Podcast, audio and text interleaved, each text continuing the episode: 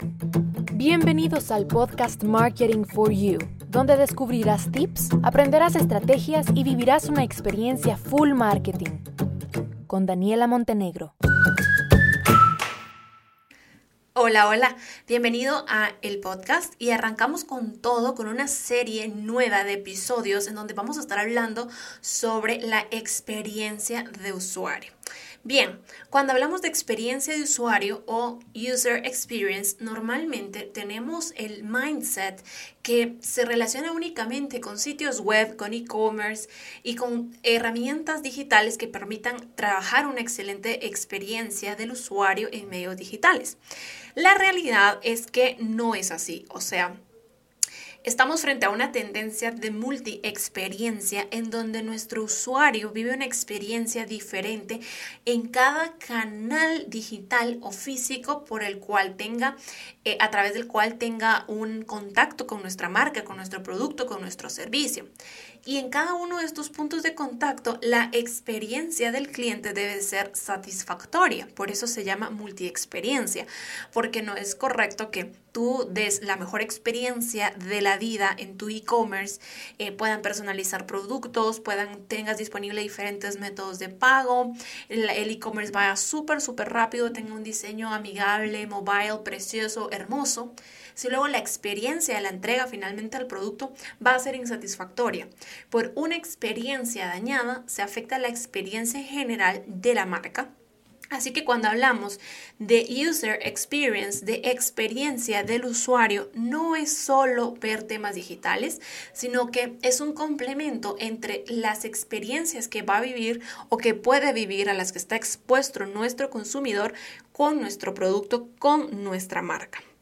Em, ¿Qué es realmente el user experience o la experiencia del consumidor? Pues son un conjunto de factores, o sea, no es que una única cosa, no es porque mi producto sea bueno que la experiencia va a ser muy buena, sino que son un conjunto de factores y, y elementos relativos, o sea, son elementos y factores que están relacionados directamente con ojo, con una palabra clave, con la interacción del usuario.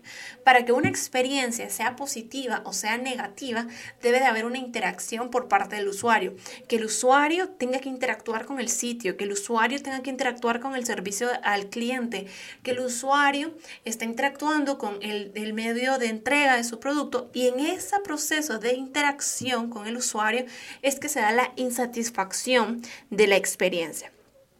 Por supuesto que no depende realmente solo de los factores relativos y el diseño, sino también a las emociones, a los sentimientos, a la confiabilidad, a la certeza que una marca esté, eh, esté generando en el usuario, esté generando en nuestro consumidor.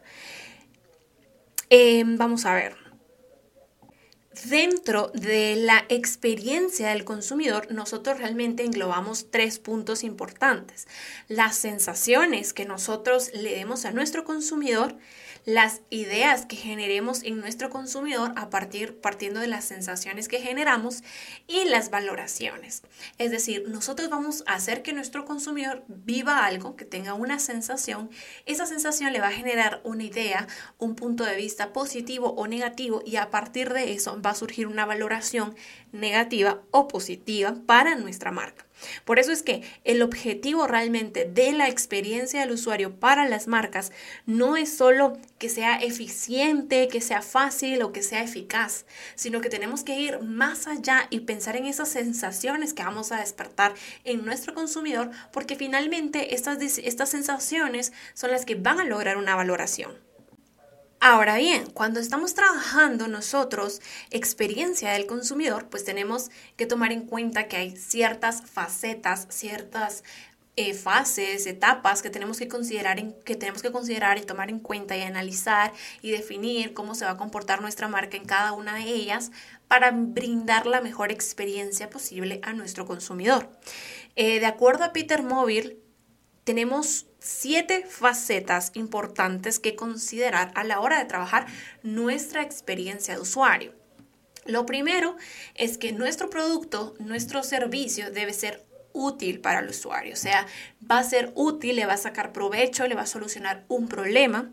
Lo segundo es que tiene que ser una experiencia deseable, un producto deseable. Yo quiero comprar ese producto porque realmente lo deseo o quiero vivir esa experiencia, quiero ir a ese restaurante, deseo accesible. Accesible no significa que sea económico, barato, no, por nada.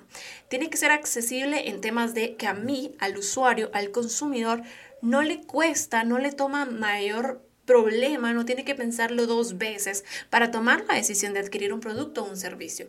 Hablamos de experiencias insatisfactorias con productos y servicios inaccesibles, cuando para adquirir un producto tengo que hacer una fila enorme para poder llegar finalmente a probar el producto, a verlo, a tocarlo, a tener información del producto. Se deja, deja de convertir eh, este producto porque no es un producto accesible, porque le pone el camino difícil a las personas para tomar la decisión debe de ser creíble. O sea, tampoco eh, entremos en esas experiencias que son muy buenas para ser verdad, ¿no? Tienen que ser experiencias creíbles, productos creíbles que estén de acuerdo a su precio, calidad, que sea una relación lógica.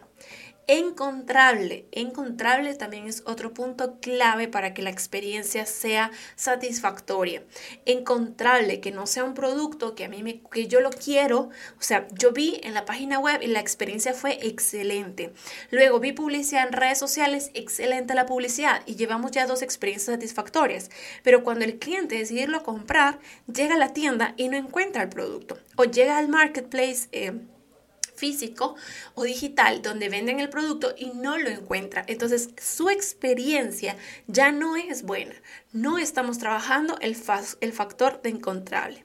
El siguiente factor es que sea utilizable. Significa un producto que realmente vaya a solucionar un problema o un servicio, ¿verdad? Que vaya a solucionar un problema no puede ser algo que las personas crean que les va a solucionar un problema, pero que cuando finalmente adquieren ese producto resulta que es inservible o que se lo soluciona a la mitad, que únicamente se puede utilizar una vez y no lo volverían a hacer.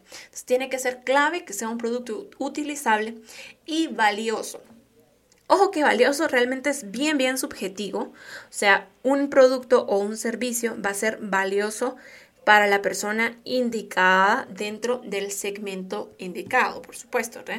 Entonces, para mí, por ejemplo, si me vienen a ofrecer un producto de deportes, de fútbol, que yo no practico fútbol, no miro fútbol, no escucho fútbol, no sigo en redes nada que ver con fútbol, pues para mí no va a ser valioso porque no soy de su segmento, no es una necesidad que yo tenga, ni un interés ni nada. Pero si por consiguiente le ofrecen este producto a una persona que practica, que es aficionado, que le gusta mucho, va a ser un producto realmente valioso si cumple también con los otros elementos, con las otras facetas que definen la experiencia satisfactoria del usuario. Entonces, la clave, y para cerrar este episodio, es que estos siete puntos clave de la experiencia del usuario, como marcas debemos enfocarlos en cada uno de los puntos de la multiexperiencia que vive nuestro usuario. Nuestro usuario, ya sabemos, vive muchas experiencias con nuestra marca porque somos marcas que tenemos punto de contacto digital y punto de contacto físico y no estamos en una única red social, sino que estamos en varias, además tenemos sitio web, entonces todos esos puntos de contacto son experiencias que nuestro cliente va a vivir. Y en cada uno de esos puntos nosotros tenemos que adaptar estas facetas, estos siete elementos para lograr que nuestro producto finalmente sea un producto valioso, que la experiencia sea satisfactoria, que sea una experiencia que despierte sensaciones, que genere ideas y que por consiguiente nos permita obtener valoraciones positivas de parte de nuestros clientes o consumidores. Porque de igual forma, una experiencia negativa va a despertar sensaciones, eh, va a generar ideas, pero las valoraciones que nos van a dejar a nosotros van a ser negativas. Así que todo siempre, siempre orientado a conseguir valoraciones positivas que más allá de las valoraciones que nos dan branding, nos dan certeza y credibilidad a la marca, pues son clientes fidelizados. Y un cliente fidelizado que nos vaya a comprar más de una vez, señores, es oro, oro hoy en día.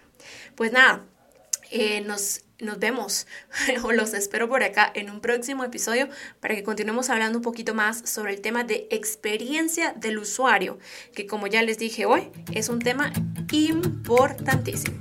Abrazo a casa. Bye bye.